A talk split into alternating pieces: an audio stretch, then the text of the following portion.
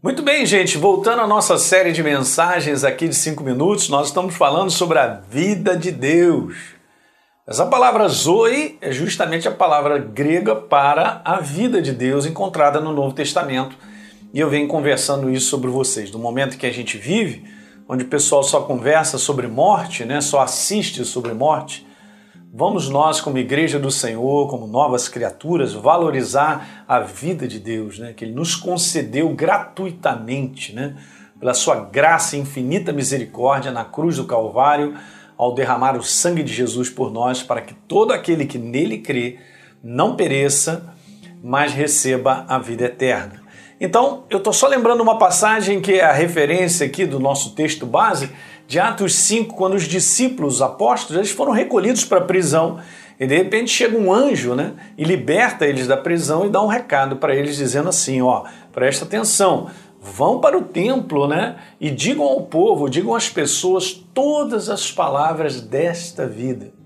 A palavra Zoe, mais uma vez, que é a vida de Deus, e nós sabemos que Jesus, ele é a vida. E eles foram de manhã cedinho, né? Foram para lá, para o templo, para ensinar a respeito da obra de Jesus da cruz do Calvário. Então, nós estamos conversando sobre a razão, né? isso é que é importante, a razão da manifestação da vida de Deus. Nós temos que entender. Sabemos que Ele é a vida e Jesus declarou isso: Eu vim para que tenham vida e a tenham em abundância. Mas qual foi a razão da vinda dele para trazer essa vida que eu e você possamos ter em abundância, ao ponto de transbordar? É justamente isso. Olha, ele criou a mim e a você lá no início, nós sabemos. Está escrito isso aí, ó. Nós fomos criados segundo a sua imagem e a sua semelhança. É tão maravilhoso entender isso, gente, que nós fomos criados. Deus criou eu e você segundo a sua imagem, a imagem dele. Então eu digo isso aqui para você, o homem, ele foi criado com a genética de Deus. Então eu e você somos um ser espiritual com a natureza de Deus fazendo parte do nosso interior. É assim que Deus fez no início Adão e Eva, né? antes da queda. Isso é importante. É por isso que a gente entende hoje essa manifestação da vida de Deus para a humanidade. Então isso aqui é muito legal, gente, porque a gente está falando de genética, né?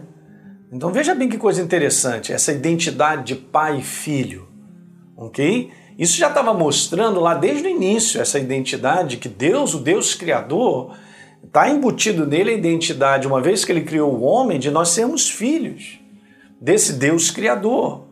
Então olha que legal, né? O filho ele leva os traços genéticos do pai, as mesmas características, mas o filho não é o pai, são duas pessoas diferentes. Bacana, né? E é exatamente isso.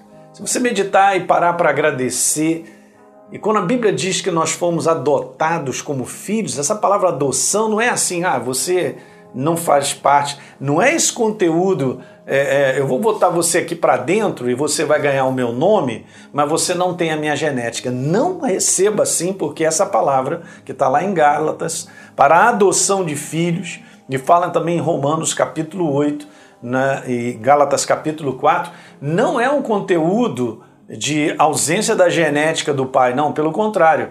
É, eu agora tenho a genética do meu pai. Eu faço parte dessa família como filho legítimo de Deus. Meu Deus, medita sobre isso hoje.